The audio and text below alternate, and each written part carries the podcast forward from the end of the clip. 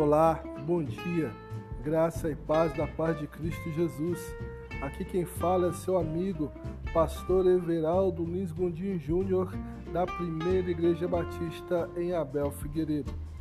Hoje é 26 de maio de 2020 e a nossa devocional tem como título Edificando o Próximo. Abra sua Bíblia no livro de Romanos, capítulo 15, versículo 2, que diz assim: Cada um de nós deve agradar ao seu próximo para o bem dele, a fim de edificá-lo. Edificar significa construir, levantar a partir do solo. Como em toda edificação é necessário esforço e muita busca. Edificar é avançar em fé, de glória em glória e tijolo por tijolo. Quando chegamos a um ponto que nossa fé está bem fundamentada, cabe a nós edificarmos a vida do nosso próximo. Crescer em Cristo não é crescermos apenas para nós mesmos. O apóstolo Paulo orienta ao que está forte na fé suportar os fracos. Devemos mostrar compaixão, paciência e tolerância para com irmãos que estão em fase de crescimento. Quando se trata de edificação, devemos agir para agradar e ajudar o nosso próximo, colocando os nossos interesses abaixo de quem necessita de crescimento espiritual. E na Bíblia não há maior exemplo do que Jesus. Em todo momento serviu, deu a sua vida por nós e até hoje nos edifica com a sua palavra.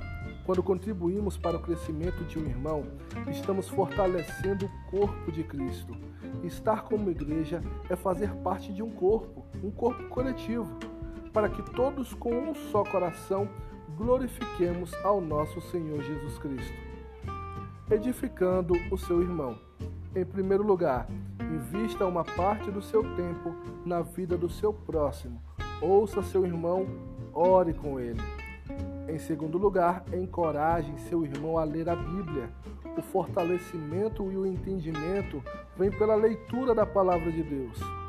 Em terceiro lugar, evite acusação em caso de correção. Procure exortar em amor. Aponte sempre o perdão e a regeneração em Jesus. Em quarto e último lugar, compartilhe suas experiências com Deus. Seu testemunho pode fortalecer a fé de um irmão. Vamos orar? Senhor Jesus, quero orar pela vida do meu irmão. Usa-me como instrumento de bênção na vida dele.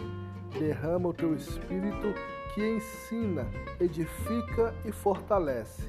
Que juntos possamos louvá-lo e engrandecê-lo por todas as coisas boas que tem feito em nossas vidas. Em nome de Jesus. Amém.